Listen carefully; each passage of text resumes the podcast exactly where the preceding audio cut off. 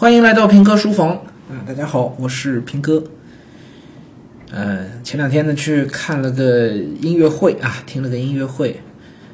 呃，现场氛围总体上还是非常不错的，在东方艺术中心啊，在上海浦东。呃，其实主要是陪我老爸去的啊，施特劳斯乐团。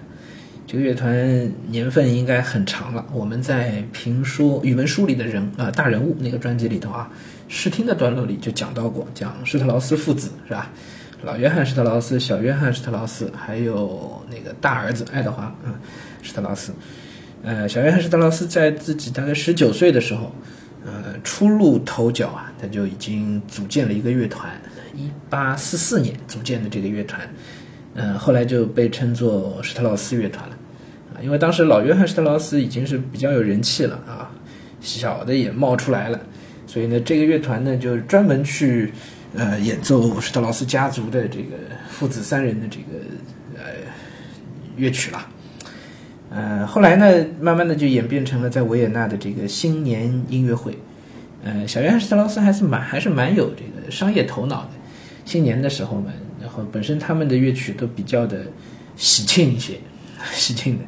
呃，拉德斯基进行曲啊，春之声圆舞曲啊，都是啊，包括那个秒针波尔卡、秒钟波尔卡啊，都是比较喜庆，所以就呃新年的时候呢，就专门开一个演奏会啊，而而且有规定，就是所有这个到场的呃乐师们啊，演奏家们，全部都要穿红色的燕尾服、红色的礼服，然后下面是白色的裤子，看着也是。非常帅气、英俊啊，很俊朗，同时也很喜庆啊。红色的这个燕尾服嘛，所以后来他们的这个新年的音乐会呢，慢慢的就演变成了我们现在所非常熟知的维也纳新年音乐会啊。维也纳新年音乐会，一九八九年吧，第一次被介绍到中国来，呃，中央台、中央电视台应该是全程转播啊，全程转播，呃，影响非常之大。啊，后来呢，维也纳，呃，这个这个新年音乐会，应该最正宗的是维也纳爱乐，来演奏的，维也纳爱乐的，呃，小泽征尔做过他们的这个指挥，是吧？每年都在办，啊，每年都办，都是在十二月三十一号的晚上，在维也纳的金色大厅。嗯，我爸在一一九八九年的时候，就第一年他就看了那个电视台的转播，然后。大为震动，我觉得，嗯，这么好听，我们这段时间不是新上了一个专辑《现代文明加名作精讲》嘛？里头讲一个司机赵恒生啊，以前爱听戏，后来听到德沃夏克的这个新世界之后，嗯，也很喜欢，嗯，他那个以至于都能把德沃夏克的这个新世界给哼下来啊。我爸有点像，有点像这个赵恒生，从小也从来没有接触过什么西方古典音乐，从来没有接触过。啊，但是喜欢，他就是自己跟我讲的，那一听就喜欢，一听就喜欢。虽然也记忆力也不太好，和乐感也不是太好，啊，但是就讲不清楚原因，就是喜欢，而且也都能哼。他最喜欢的就是施特劳斯，我经常对我爸嗤之以鼻，我我老觉得施特劳斯的这个，呃，太喜庆了点儿啊。我还是比较喜欢布拉姆斯，啊，比较喜欢莫扎特、肖邦，啊。不太一样，口味不太一样，所以今年有有这个施特劳斯乐团啊，就是最早的一八八四年成立的这个乐团，一直传承至今啊，到上海来来演出，那么就陪老爸就去看了，啊，哎，我绕了这么大一个圈子啊，就都在讲这个施特劳斯乐团，呃，演出整体现场的这个感受非常好，然后乐团呢也知道跟大家做点互动，也难为了这个现任的主持叫莱斯。呃，学了好多中文啊，真不容易啊！开场自己用中文跟大家打招呼是吧？新年好啊什么的，然后结尾的时候还还用中文跟大家打招呼，真挺不容易的啊！然后过程当中 还演奏了两首这个中国的曲子啊，半场结束的时候来了一首《我和我的祖国》，然后整场结束的时候那不是返场嘛？大家都鼓掌不让他下去嘛？他下去了又回来，返场，返场演的那个这个加加送了一首是《春天的故事》，两代领导人啊，我和我的祖国，还有《春天的故事》。嗯，其实这个流行流行音乐啊，尤其我和我的祖国是吧？呃，用交响乐团来演奏，听起来感觉还是怪怪的，不是太喜欢。交响乐团的这个整体的演奏上层次感非常非常的好，嗯，音乐非常的立体。那流行音乐嘛，还是比较平面化一些了啊，所以听不出那个那个滋味来啊。好，我终于要说正题了。正题是啥呢？是我整场感受都很好，可是坐在我们前排的是四个男生，四个男生，一看呢就是初中生嘛，初中生半大不小的啊，半大小子。哎呀，这真的是挺讨厌。嗯，我听他们聊天呢，也偶尔夹杂一些英语啊。按我所了解到的这个状况呢，应该是这一类国际学校或者是一些。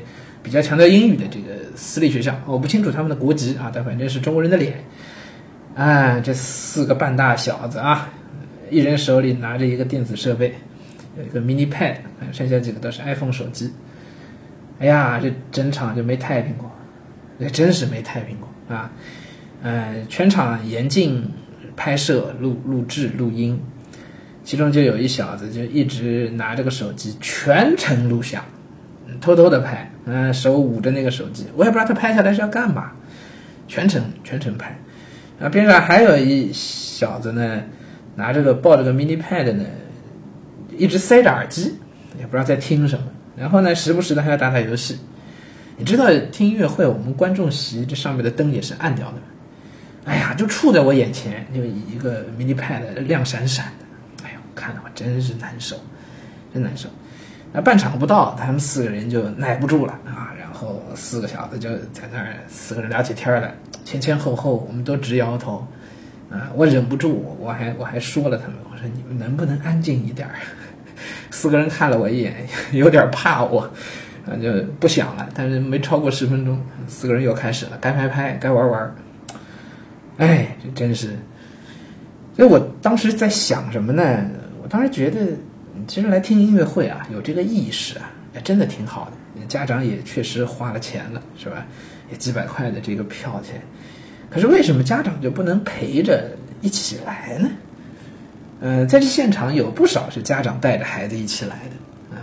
孩子呢，至少不闹腾，是吧？我觉得对孩子是一个很好的呃修养和一种熏陶吧。啊，大大小小都有，比他们小的小学生来的也不少，那家长带着的。啊，我还能看到一些家长可能跟孩子还聊聊啥，不都挺好吗？为什么这个家长都掏了这个钱了，可是就不愿意自己陪着孩子来，要让这几个孩子自己结伴来呢？且不说对别人有多大的影响啊，对他们自己来说，家长不觉得这其实挺浪费时间的吗？真的达到了家长买票请买票送他们来的这个目的了吗？恐怕也没有。所以我一边听着音乐会，一边看着他们，我一边心里在想的就是，家长跟孩子之间啊，很多时候真不是一个，呃，掏钱为孩子创造条件，我觉得不是这样一个关系啊，可能很多时候还应该是要有一些陪伴，有一些陪伴，嗯，哪怕出不起这个音乐会的钱，哈，或者哪怕不喜欢，我们听点别的，我们干点别的，如果能有家长从旁指导，家长能够陪着。我相信孩子的收获应该会比他们这样花了不少钱，然后就到这儿来抱着个电子设备在那玩儿，呃，来的收获要大吧？哎，今天就跟大家分享这一点点小事儿啊！我现在看到什么，脑子里都能想到和教育有关的事儿。其实这个给我还挺有启发的。身边有不少的家长愿意在孩子身上花钱，可是我总觉得他们没花对路子。大概，这个事儿可以算是一个例子吧。好，今天书房就先到这儿啊，咱们有机会再聊。